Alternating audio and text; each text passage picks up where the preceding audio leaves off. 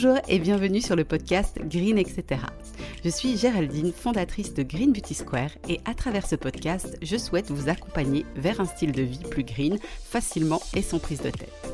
Alors on va bien sûr parler soins de la peau, approche naturopathique et holistique ou encore beauté naturelle, mais pas que.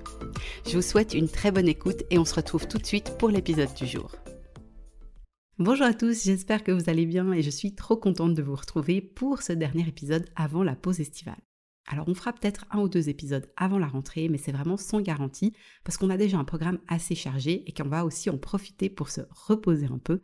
Donc on verra tout simplement si l'occasion se présente. Mais dans tous les cas, le podcast sera bien sûr de retour à un rythme régulier à fin août. Alors aujourd'hui je vais vous parler d'un produit simple mais terriblement efficace, à savoir l'argile à appliquer en masque. Je vais aussi vous expliquer comment l'utiliser correctement parce que bien souvent, notamment sur les réseaux sociaux, eh ben, je vois des erreurs que je vous conseille d'éviter. C'est parti Alors on va commencer par un tour d'horizon des argiles disponibles par rapport à leurs bienfaits. Ensuite, on passera à la préparation du soin et puis on terminera par mes conseils pour bien appliquer votre masque pour que votre peau, elle en profite un max. On commence par celle que j'appelle l'argile universelle, à savoir l'argile blanche. C'est vraiment ma préférée parce qu'elle convient à toutes les peaux, même les plus sensibles, et qu'elle est vraiment facile à trouver. C'est aussi la plus douce et la plus neutre de toutes les argiles. Elle est super riche en minéraux et en silice, qui la rend très très intéressante, notamment pour les peaux qui souffrent d'eczéma et d'autres affections cutanées. Ces bienfaits vont être vraiment très larges. Elle permet notamment d'absorber les impuretés et de nettoyer la peau en profondeur mais en douceur. Elle régule naturellement la production de sébum et elle a un effet matifiant. Elle préserve l'hydratation de la peau. Elle permet de désincruster les pores et donc de leur donner une apparence plus resserrée. Et c'est aussi une argile qui apaise et adoucit beaucoup la peau. Maintenant qu'on a commencé un petit peu par l'exception, je vous propose ce tour d'horizon des argiles par problème de peau comme promis. Rappelez-vous par contre que toutes les argiles sont nettoyantes et profondément purifiantes par nature. Vous avez la peau qui a tendance à être sèche et inconfortable Alors je vous recommande de vous intéresser à l'argile rose. Elle est parfaite pour apaiser et soulager les peaux sèches et fragilisées par les agressions extérieures. Elle a aussi des vertus qui vont être adoucissantes, qui sont très intéressantes pour cette problématique. Pour les peaux sensibles, les peaux qui souffrent de coupe rose ou encore de rosacée, on l'a vu, je pense que le must reste l'argile blanche. Mais si vous souhaitez un petit peu varier les plaisirs, vous pouvez tester sans autre l'argile rose dont je viens de parler et qui est aussi tout à fait indiquée pour ce type de problème de peau. Venons-en maintenant aux peaux matures. Dans ce cas-là, l'argile jaune est celle à privilégier. Elle est vraiment riche en manganèse qui va lui conférer un effet régénérant, oxygénant et antiride naturel étant donné qu'il va venir stimuler la production de collagène. C'est aussi une argile qui est très intéressante parce qu'elle permet de lutter contre les taches pigmentaires et elle a aussi un effet bonne mine. Pour les peaux qui souffrent d'imperfections, donc boutons, points noirs, microquistes, etc., je recommanderais plutôt le rassoul que la traditionnelle argile verte. Personnellement, je trouve que l'argile verte est un petit peu trop costaud pour la peau qui risque de se sentir agressée et en conséquence de produire plus de sébum pour se protéger. Ça favorise ensuite un engrenage propice au développement de plus d'imperfections. C'est donc un risque dont on peut vraiment se passer. Donc le rassoul, pour revenir à lui, c'est aussi une argile minérale naturelle qui est de couleur brune à grise et qui va permettre de lutter contre les imperfections, mais beaucoup plus en douceur. On est vraiment sur une argile qui va nettoyer et réguler la production de sébum sans agresser les glandes sébacées, et ça, ça change tout. C'est aussi un puissant agent purifiant et désincrustant qui permet d'absorber efficacement toutes les impuretés qui peuvent causer et favoriser les imperfections. Finalement, pour les peaux qui souhaitent un coup de boost au niveau de l'éclat du teint, l'argile rouge, ce sera vraiment votre meilleur allié. C'est une argile qui est riche en fer, qui va stimuler la microcirculation sanguine et le processus de régénération cellulaire, garantissant un teint plus éclatant et rayonnant.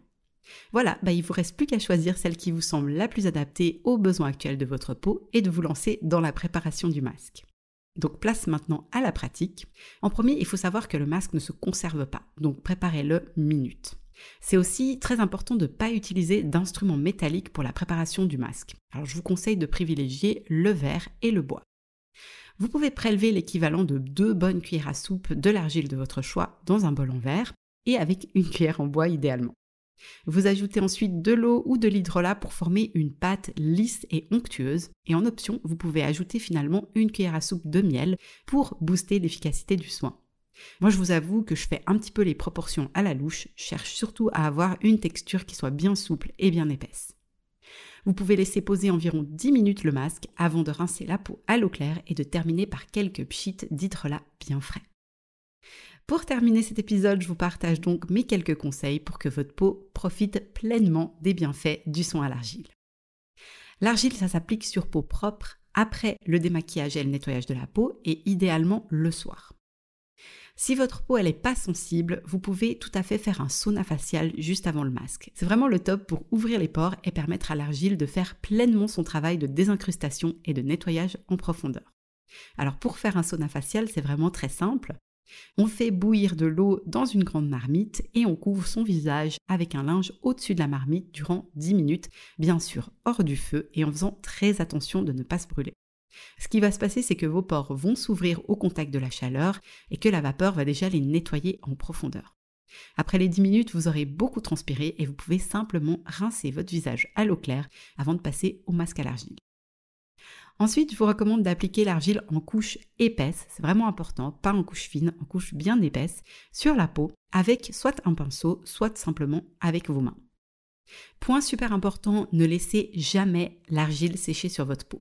Le fait d'appliquer en couche épaisse, ça permet déjà de limiter le risque, mais gardez toujours à portée de main un brumisateur ou votre hydrolat pour réhumidifier régulièrement votre peau.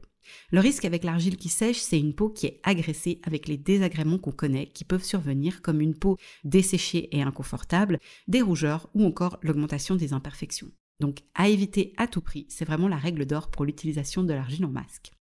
Dernier point, n'en abusez pas. J'ai parfois des gens qui me disent qu'ils font des masques à l'argile plusieurs fois par semaine. Je pense simplement que c'est trop. Rappelez-vous qu'avec la peau, moins c'est plus et qu'il faut surtout pas trop en faire au risque de perturber son fonctionnement et son équilibre naturel.